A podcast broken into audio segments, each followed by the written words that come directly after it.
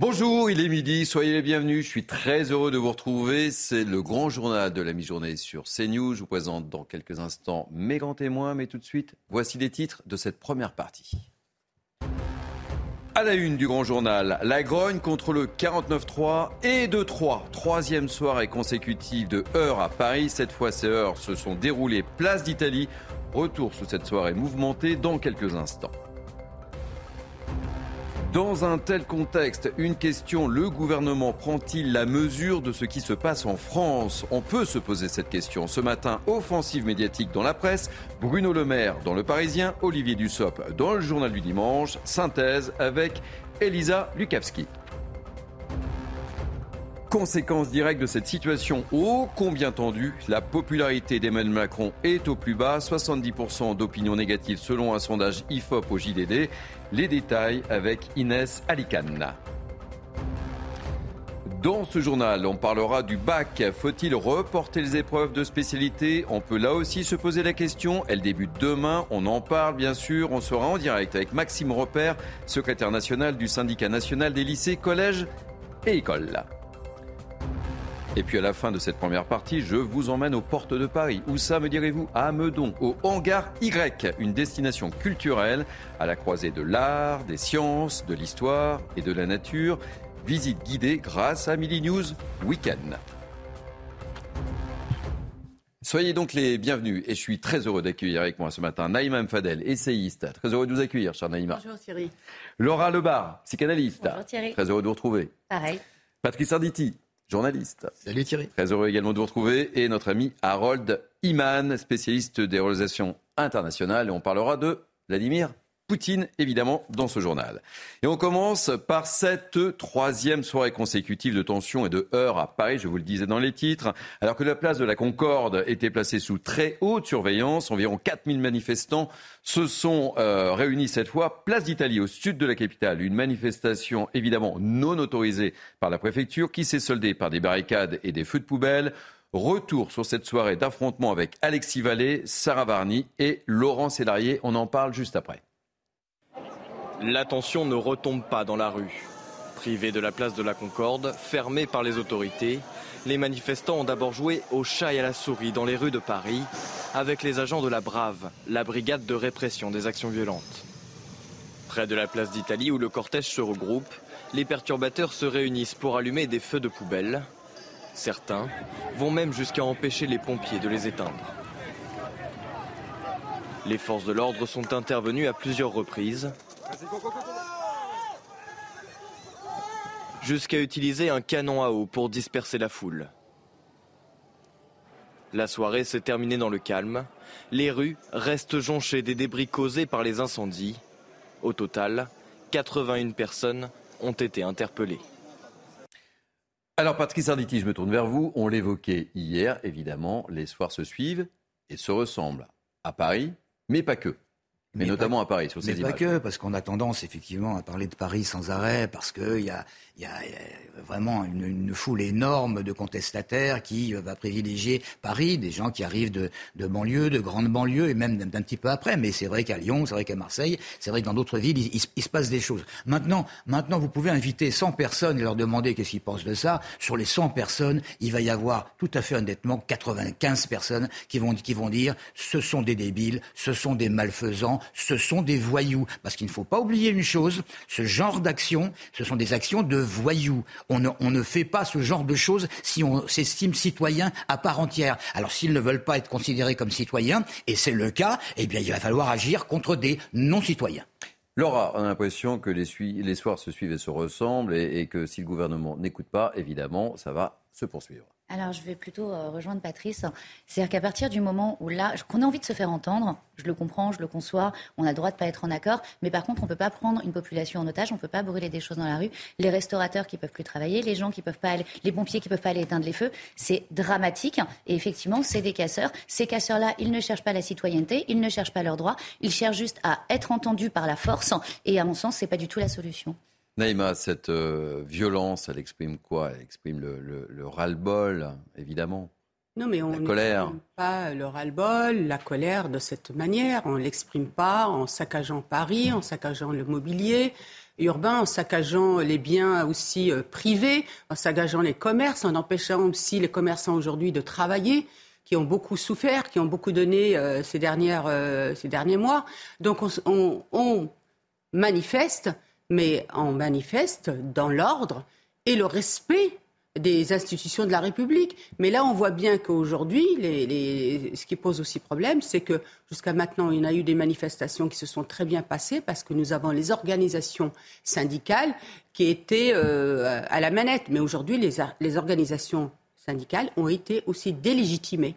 Et ces images que l'on voit, euh, qui datent d'hier soir sur Paris, euh, on voit quasiment les mêmes, notamment également à Nantes. On, en reviendra, on en reparlera dans la deuxième partie de, ce journal.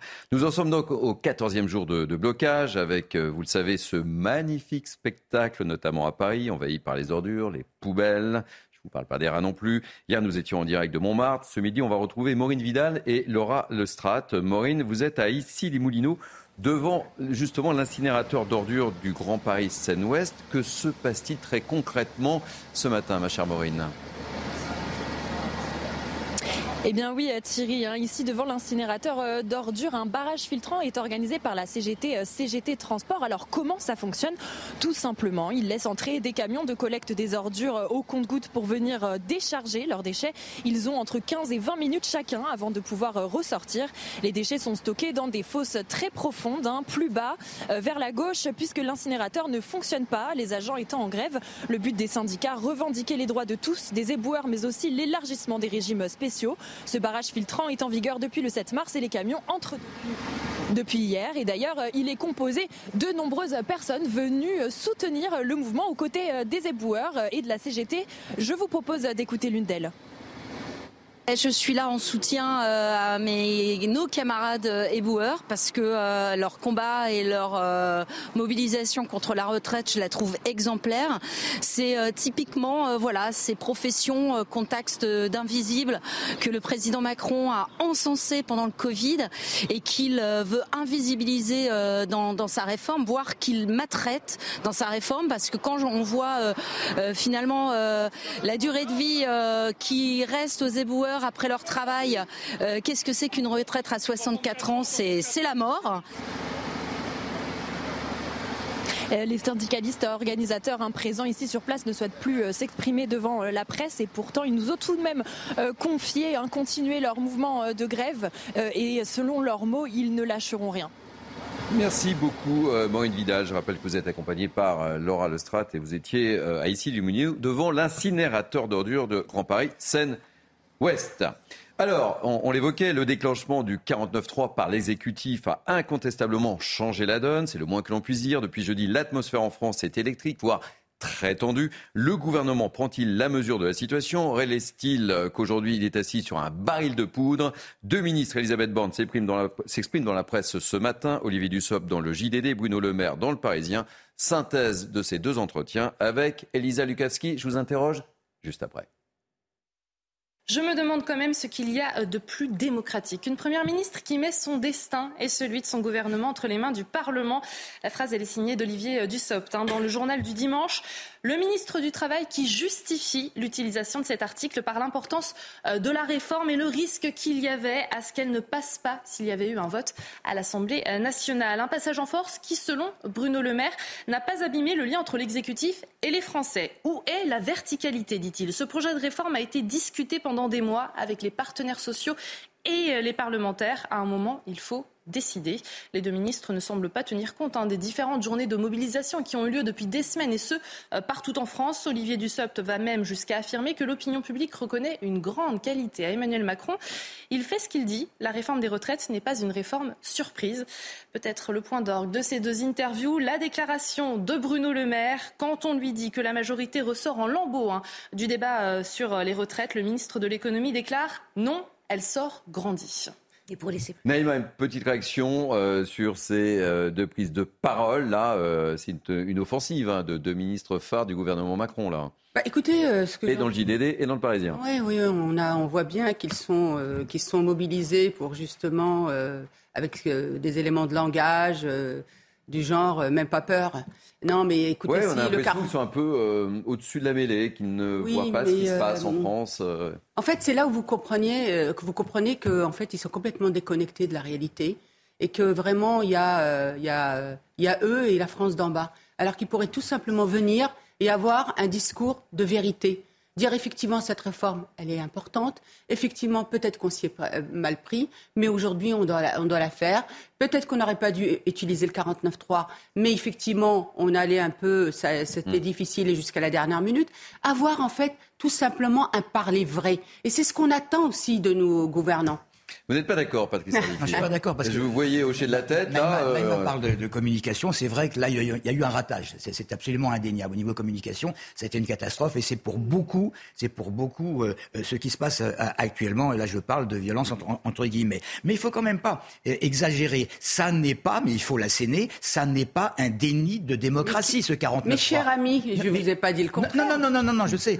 ça n'est pas un déni de, de démocratie. Ce, ce 49.3, il est absolument légal. Il a été employé une centaine de fois euh, euh, pendant la Ve République. Entre parenthèses, c'est la gauche qui l'a le plus mhm. utilisé. Alors de qui se fiche-t-on Là, qu'est-ce qui va se passer? Il va y avoir motion de censure qui, à mon avis, va capoter. Qui, à mon avis, va capoter pour une vingtaine de, mhm. pour une vingtaine de. On en parlera tout à l'heure. On en mhm. parlera probablement tout à l'heure. Et après, qu'est-ce qui se passe? Il va y avoir des gens qui vont dire bon bah maintenant c'est ce, texte est passé tout à fait légalement, on recommence à vivre, mais non, il va y avoir un certain nombre de contestataires qui vont vouloir continuer, continuer la On parle de la communication de ces ministres, c'est de ça. C'est-à-dire qu'ils arrivent, même pas peur, tout va bien, on est les meilleurs. Euh, voilà, c'est ça. s'analyse, euh, Laura, cette attitude. Hein. Ça s'analyse. Votre regard de psychanalyste m'intéresse. Voilà. Au combien, là Alors, ça tombe bien, exactement. Rapidement. Hein. Très rapidement. On est, c'est-à-dire que le gouvernement est attaqué, il répond par j'ai pas peur. On est dans une espèce d'escalade et finalement on se demande où est-ce qu'on va.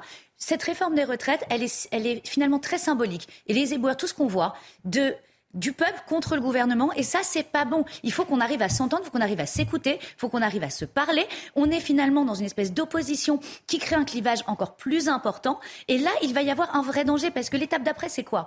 Peu importe ce qui se passe, c'est il y a, le peuple n'a plus confiance. C'est ce qu'il est en train de dire et là il faut impérativement qu'on arrive à réconcilier et la réponse n'est pas à j'ai même pas peur, on n'est pas dans un bras de fer. Il est évident que de toute façon l'État a des moyens que le peuple n'a pas. Donc on est c'est pas du tout le débat. Le débat aujourd'hui c'est comment on s'écoute, comment on s'entend, comment on trouve un terrain Et je pense que c'est ce qu'il faut recentrer. Et le moins qu'on puisse dire, c'est que la, majorité vacille un peu. Euh, j'en veux pour euh, exemple certains alliés du groupe Renaissance ne pâchent pas leurs mots. Ils sont même carrément exaspérés par l'attitude du gouvernement. C'est le cas de Richard Ramos, ce député du Loiret appartenant au MoDem. Et cela euh, a son importance puisque le MoDem, vous le savez, compte quatre ministres au gouvernement. Écoutez ce qu'il dit au journal L'Est républicain. C'est quand même assez assez compliqué. Il faut un gouvernement qui euh, rebatte les cartes avec des ministres capables d'écouter le peuple français et pas une bande d'arrogants qui eh ben expliquent aux Français pourquoi ils sont idiots et pourquoi eux, ils ont raison, ce qui est actuellement le cas avec un chef à plume nommé Olivier Véran. C'est sympa comme cadeau là de la part de, oui, mais Monsieur Ramos, Richard Ramos. mais, mais les députés, en fait, Thierry, ils sont en lien avec le terrain. Ils vont sur leur circo, ils vont dans les marchés, ils vont dans les inaugurations et tout ça. Donc euh, effectivement, comme on dit, euh, ils sont à portée d'engueulade. Donc mm. eux, ils sont aussi dans la vraie vie par rapport à nos ministres qui ont l'air d'être vraiment parfois perchés.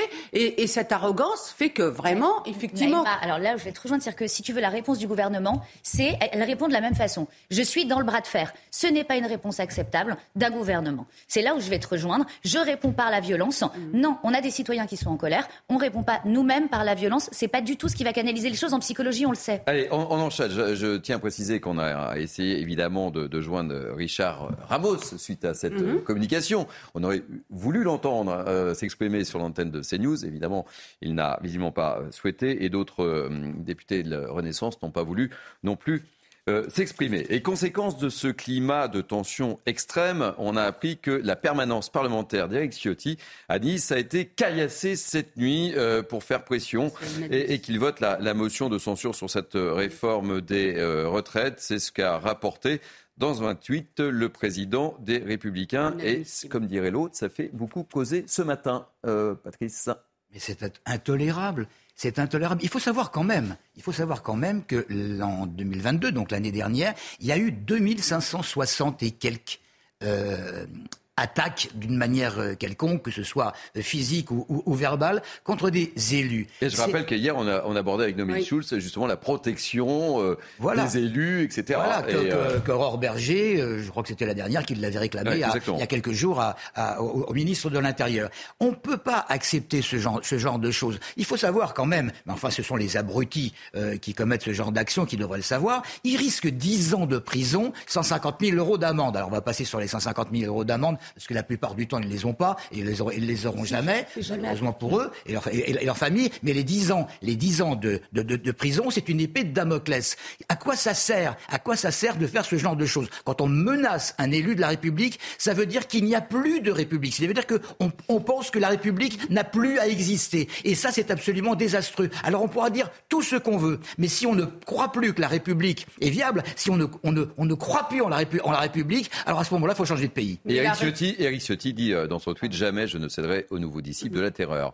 Euh, on, enchaîne, je vous donnerai la parole, puisqu'on reviendra également dans la deuxième partie, euh, Naïma, si vous le voulez bien. Tout de suite, donc, cette question également comment le chef de l'État peut-il sortir de cette impasse politique? C'est une vraie question qu'on peut se poser. Et, on dit que Emmanuel Macron, bah, il ne regrette rien, et malgré la rue, et malgré la contestation parlementaire, je vous cite ce matin un proche du chef de l'État dans le JDD quand tu joues la fermeté, il faut continuer à jouer la fermeté. Euh, ça s'analyse aussi, évidemment, euh, ma chère euh, Laura. Une obstination qui n'est pas sans conséquence sur la popularité du chef de l'État. Désormais, il cristallise le mécontentement de 7 Français sur 10 selon un sondage IFOP. C'est du jamais vu depuis la crise des Gilets jaunes. Une impopularité qui progresse. Les détails avec Inès Alicane.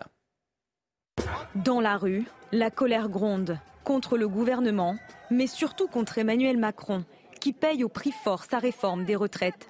Avec 70% de Français mécontents, sa cote de popularité chute et se situe désormais à 28%. Le président a perdu 8 points depuis décembre. Au sein même de son propre électorat depuis avril 2022, le chef de l'État recule de 7 points. Les manifestants ne se disent pas écoutés et même méprisés. Nous, ne devons plus accepter de nous faire marcher dessus. Levons-nous, soyons debout, écrivons l'histoire de ce pays faudrait vraiment être aveugle pour dire c'est pas la faute à Macron et c'est pas la faute à son gouvernement parce qu'on a eu l'opposition aussi. On en a eu plein qui étaient contre cette réforme parce que cette réforme est injuste et inégalitaire pour tous. Mais c'est aussi l'attitude et la personnalité du président qui agacent.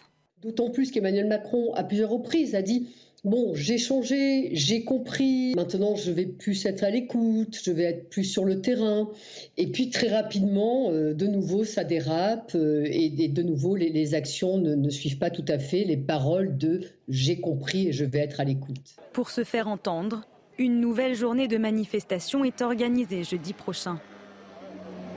Allez, parmi les conséquences de ce mouvement social, des perturbations qui pourraient bien affecter le baccalauréat à partir de demain lundi. Des lycéens de classe terminale qui sont convoqués pour des épreuves de spécialité, mais des enseignants appellent à faire grève avant, pendant et après pour s'opposer à la réforme des retraites. Alors, une vraie question qu'on peut se poser et que nous sommes en droit de nous poser, est-ce que le bac est menacé Pour répondre à cette question, Maxime Repère est avec nous. Maxime Repère est secrétaire national du syndicat national des lycées, collèges et écoles. Question simple, Maxime Repère. Le bac, je vous la pose, est-il menacé? Question simple, réponse simple. Ou pas? Bien écoutez, euh, potentiellement, on va dire, euh, il y a effectivement plusieurs syndicats qui ont appelé à une mobilisation dès demain. Il faut savoir que le syndicat que je représente, le SNALC, euh, mise avant tout sur un rassemblement et un mouvement unitaire.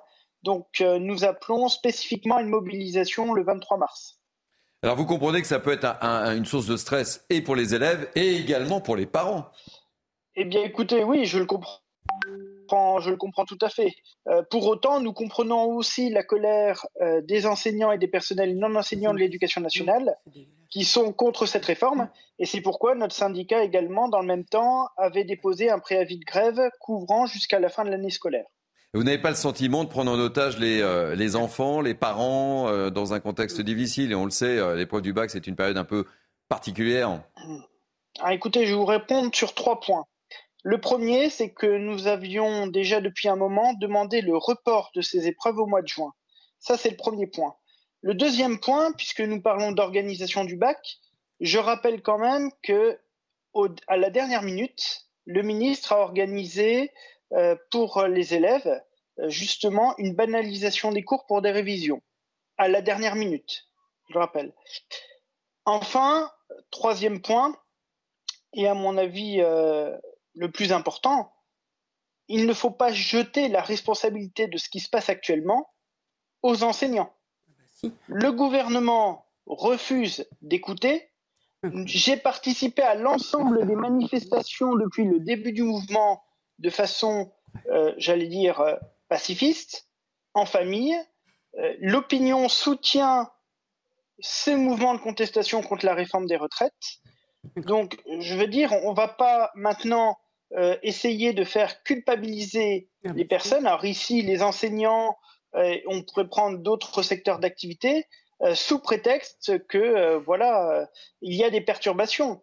Il y a un droit de grève, il est appliqué et la chose est tout à fait légale. On peut comprendre l'inquiétude des lycéens et des parents, mais pour autant, voilà, la détermination à faire échouer cette réforme est intacte.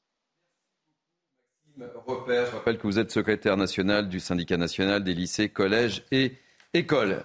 Un mot euh, à l'étranger, euh, avec cette image symbolique, celle de Vladimir Poutine à Mariupol, ville ukrainienne dévastée par les bombardements russes. C'est le premier déplacement du dirigeant dans cette ville assiégée durant des mois et prise par l'armée russe en mai dernier. Très concrètement, on n'a pas beaucoup de temps. Euh, Harold, ça veut dire quoi? C'est quoi le message là, de Vladimir Poutine? Il n'a rien fait d'éclatant, Vladimir Poutine, en Crimée.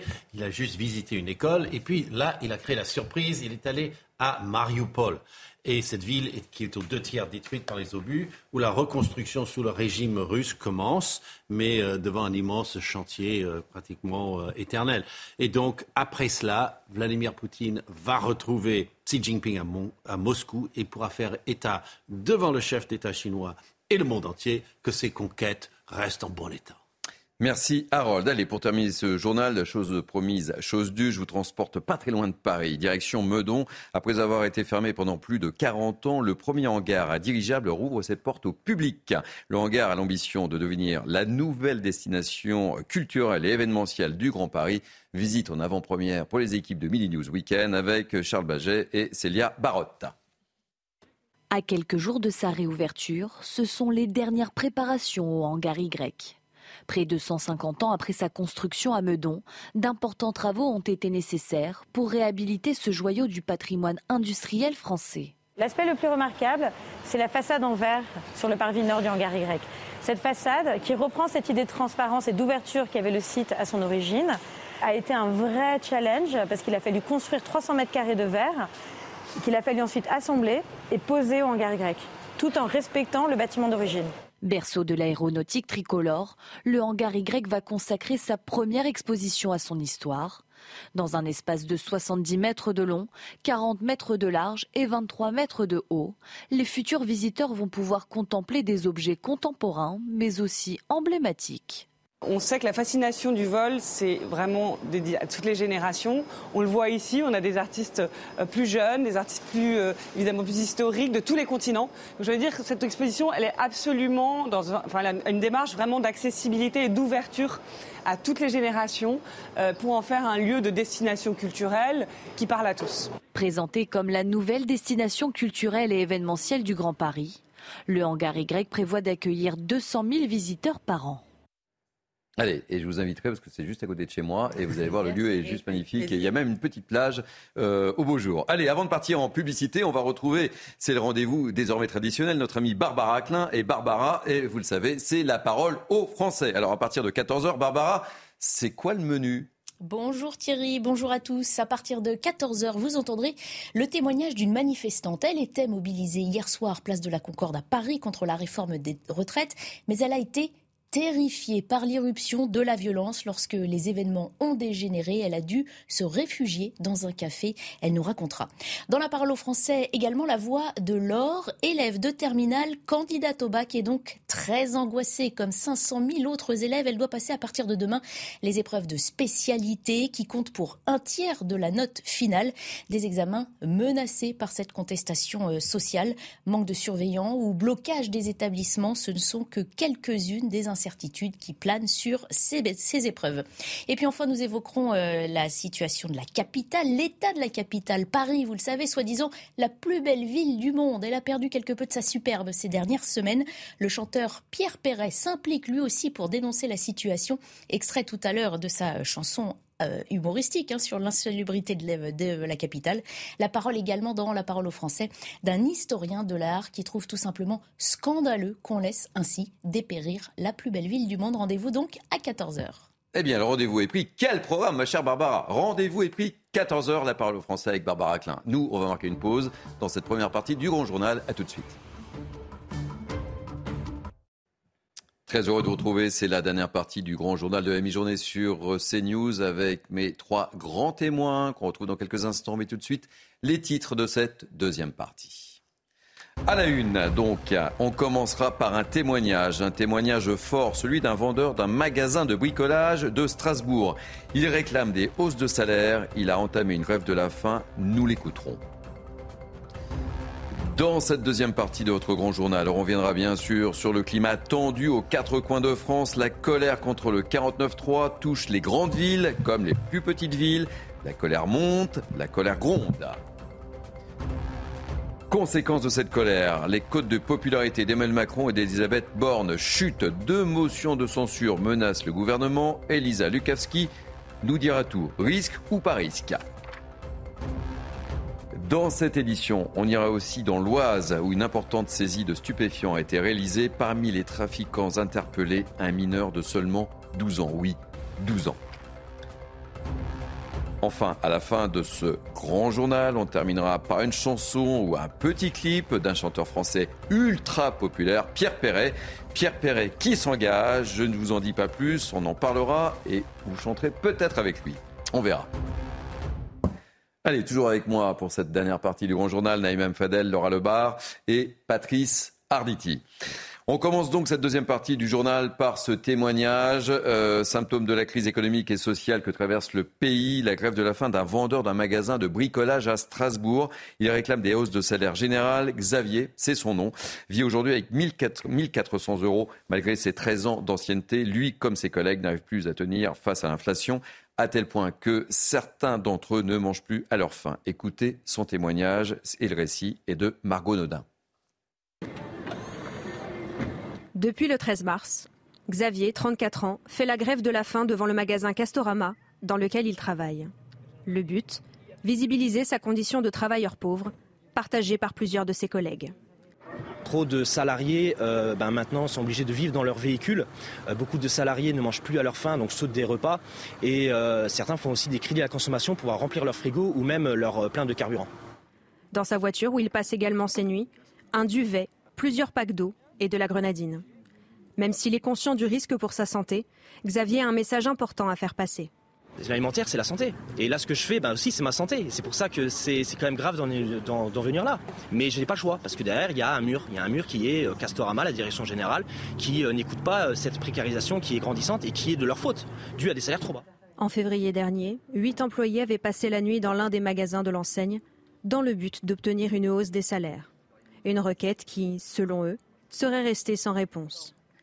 La direction de Castorama affirme cependant avoir procédé à une revalorisation de la grille salariale ainsi qu'à une augmentation générale minimum de 70 euros. Allez, retour sur la colère autour de ce 49-3 dont on parlait en première partie. Un climat vraiment éruptif en France depuis le passage en force du gouvernement.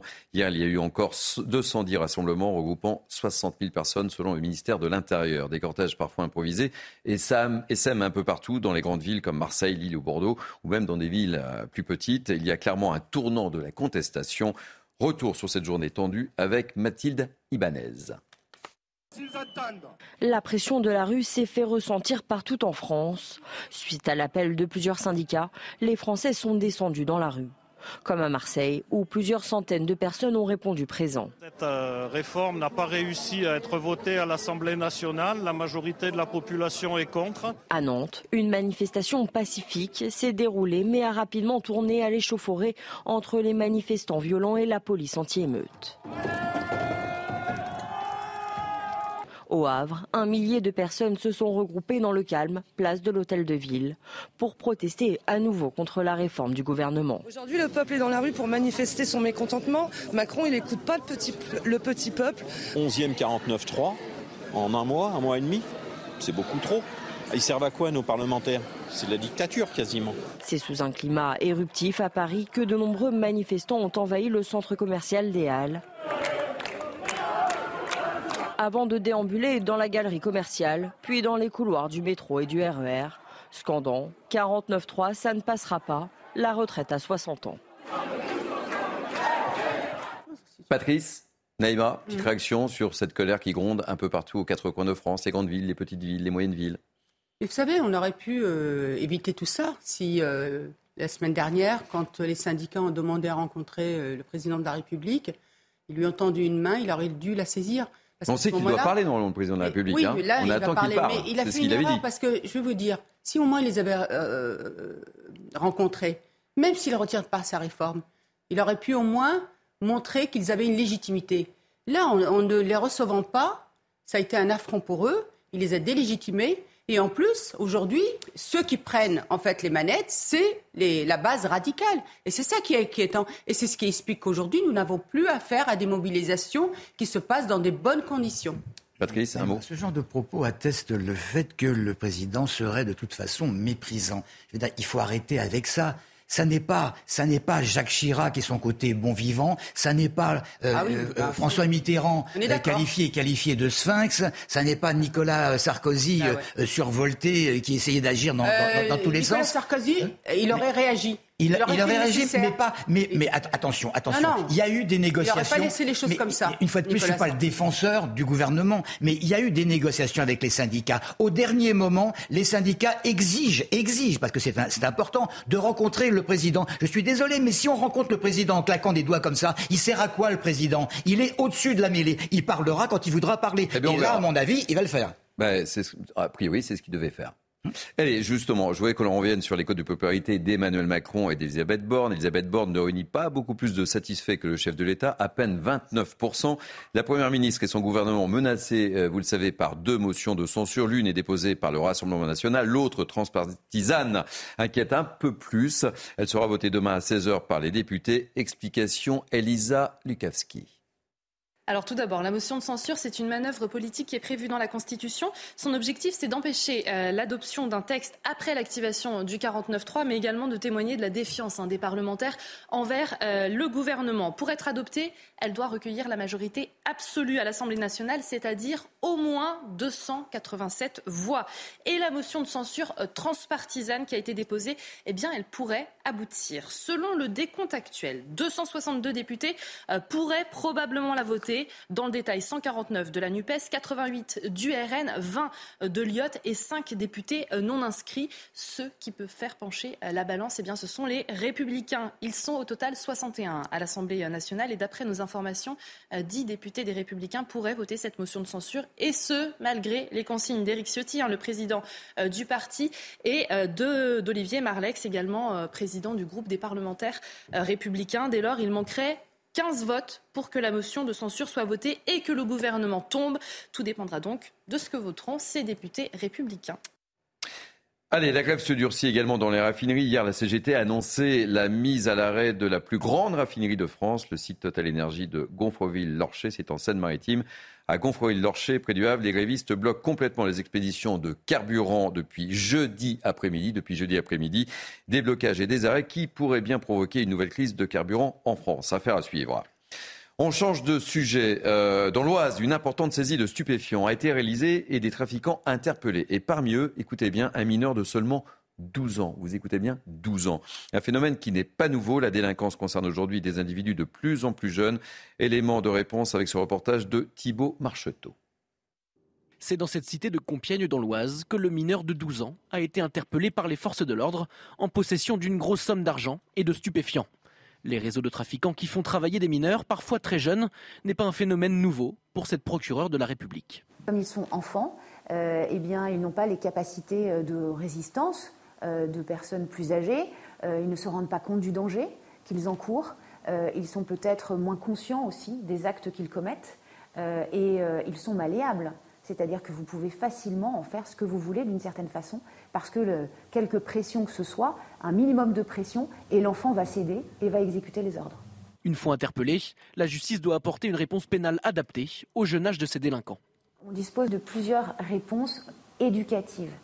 Euh, donc là, c'est le travail de la, de, la, juridiction des mineurs, mettre en place euh, eh bien, euh, des dispositifs qui permettent à la fois ben, d'évincer, par exemple, le mineur du lieu de commission de l'infraction, et également, comme je le disais tout à l'heure, lui faire prendre conscience de la gravité des actes commis et des actes reprochés à travers une sanction adaptée. En France, l'âge minimum du discernement par la justice est fixé à 13 ans. Laura Lebar, je me tourne vers la psychanalyste que vous êtes. Ce gamin a 12 ans. 12 ans. Alors, pour moi, c'est que le reflet de la société. On sait très bien que l'éducation se fait par l'exemple et par le contexte. Aujourd'hui, quand on va prendre le contexte, on a, comme le disait Pierre tout à l'heure, des syndicats qui exigent de l'État de voir le président, qui, s'ils ne sont pas contents, vont dans les rues et on a des gens qui brûlent. On, on en arrive à un tel une telle opposition, des telles limites franchies au niveau de la loi, du non-respect de la loi, qu'il ne faut pas s'étonner d'avoir des enfants de 12 ans qui sont capables d'être dans le transgressif au point de vendre de l'héroïne. On a quand même une responsabilité en tant qu'adulte de donner un exemple, de montrer que la loi ne doit pas être souillée et transgressée en permanence. Sinon, ça, ce n'est que le début des dérives vers lesquelles on va. Allez, on va parler maintenant de la langue française. Pourquoi? Parce que cette journée de la langue française aux Nations Unies se déroulera demain lundi. Et aujourd'hui, des associations ont tout simplement décidé d'épingler 20 institutions publiques qui ne respectent pas la loi tout bon votée en 1994. Avec nous pour nous en parler, Jean-Marc Schroeder, membre de l'association de défense de la langue française. Soyez le bienvenu, Jean-Marc Schroeder. Rappelez-nous en quelques mots la loi tout bon en deux mots. La loi Toubon, en deux mots, est très méconnue, y compris des institutions publiques. Elle stipule que tout affichage dans l'espace public doit être fait en français et que si traduction il y a, il doit y avoir au moins deux traductions en langue étrangère. Et donc là, euh, hier, vous avez déposé cinq plaintes contre des institutions publiques hein, qui, euh, selon vous, galvaudent cette loi. C'est ça Expliquez-nous c'est pas qu'il la galvaude, c'est qu'il l'ignore. Il la, quand il l'ignore et il la piétine euh, quand ils en sont euh, au courant. Quelques euh, exemples. Le ministère, malheureusement, des armées avec le musée des Invalides, les panneaux qui entourent le chantier de Notre-Dame avec un affichage uniquement bilingue, alors, bilingue, quel est le problème? Vont dire les Français euh, dans leur majorité qui ne sont pas au courant de la loi. Mais le problème, c'est que euh, l'esprit de la loi voulait que euh, peu à peu, on, on, finisse par oublier que l'anglais était prédominant et on voulait rétablir l'idée du plurilinguisme dans le monde. Quoi. Genre, à l'OVNI, ça, c'est pas, c'est pas possible, ça. Hein. en plus, il y a une question d'offense franche à ce qu'est la France et à un effacement, effectivement, euh, de notre sentiment national, de notre fierté nationale. Alors, le, panneau I Love Nice, qui siège à Nice, ça, c'est pas possible pour vous hein Ah, ben non, non, non. Euh, c'est parfaitement euh, attentatoire à l'idée qu'on se fait de la France, surtout quand on est un touriste américain ou, chinois et qu'on tombe là-dessus. Ça n'est pas cette France-là qu'on vient voir. C'est un calcul idiot de mettre I Love Et euh, dernière question, Jean-Marc Schroeder, est-ce que vous avez le sentiment que vous êtes entendu et que vous allez obtenir gain de cause? Il y a beaucoup de victoires dans ce domaine en particulier Aéroport de Paris, qui nous a écrit une belle lettre disant Vous avez parfaitement raison. Et depuis, nous avons fait l'acquisition d'écrans euh, permettant l'affichage de deux langues étrangères. Et euh, il n'est pas le, Aéroport de Paris n'est pas le seul. Donc, euh, beaucoup d'institutions commencent à se mettre en règle quand on leur a fait un courrier amiable. Là, cette fois-ci, demain, ça sera 20 envois d'un recours contentieux après avoir envoyé des lettres amiables qui n'ont pas eu de réponse. Merci beaucoup Jean-Marc Schroeder, membre de l'Association de défense de la langue française. Allez, on va terminer ce journal avec un amoureux de la langue française. C'est Pierre Perret. Vous connaissez Pierre Perret? Eh bien, écoutez, je vous propose de terminer ce journal avec ce petit clip. Vous voyez voir, euh, il prend position. Euh, on l'écoute, on le regarde, on, on en parle très rapidement ensuite. Dans Paris, Paris dégoûtant seuls les rats sont contents. Ils savent qu'ici les véganes pas idiots les nourrissent qu'avec du bio. Pour traverser les tranchées, les travaux, c'est pire que le col de Roncevaux. Les déjections qui fleurissent les trottoirs, décorcent grand dépotoirs. Pauvre Paris, Paris en dit dans quel état ils t'ont mis? Ils avaient promis nirvana, et c'est la Bérésina. C'est la Bérésina, hein. c'est pour terminer euh, ce, grand journal. Une petite, euh, petite, réaction rapide avant que. Il n'a jamais eu, il a jamais eu euh, la langue dans sa poche. Non, c'est le moins qu'on puisse dire. dire. Il a été mis sur scène, si je me souviens bien, par, par Georges Brassens, qui est un, amoureux des mots. Et, et, là, ce sont des mots avec des images absolument fantastiques. Il dit vrai. Alors on ne peut pas lui reprocher ça. Allez, un, mot rapide. ah oui, mais déjà, il est génial. Mais c'est vrai, c'est qu'on passe de euh, Paris, la ville lumière, à Paris, la ville poubelle. Donc euh, je trouve que c'est. Euh, Et Naïma était sur le point de chanter également. non, mais c'est-à-dire que moi, j'ai vu cette petite chanson, j'ai trouvé ça super. J'adore Pierre Perret. Mais c'est vrai que ça m'a attristé. Et en même temps, je me dis, ça peut être utilisé aussi à l'international. Et c'est ça qui me gêne. Bon, mais je voulais quand même terminer par ce petit clin d'œil. Vous savez, la langue française, la défense de la langue française, et puis euh, terminer par Pierre Perret. Merci, c'est la fin de ce grand journal. Merci pour votre très grande fidélité, ça nous fait très plaisir. Merci Naïma, merci Laura, merci Patrice, merci à François Epp qui euh, m'aide tous les week-ends à préparer euh, cette émission. Merci à David Brunet, à Naomi Benamou, à Anne-Isabelle Telet. Merci à Lisa de Bernard à la programmation. Merci aux équipes en régie et réalisation. C'était Laurent Capra, le grand Laurent Capra. Euh, vous pouvez revivre cette émission sur notre site cnews.fr. Tout de suite, c'est Enquête d'esprit avec Émeric Pourbet. Moi, je vous souhaite la plus magique des semaines sur CNews, malgré cette actualité. Soyez heureux sur CNews.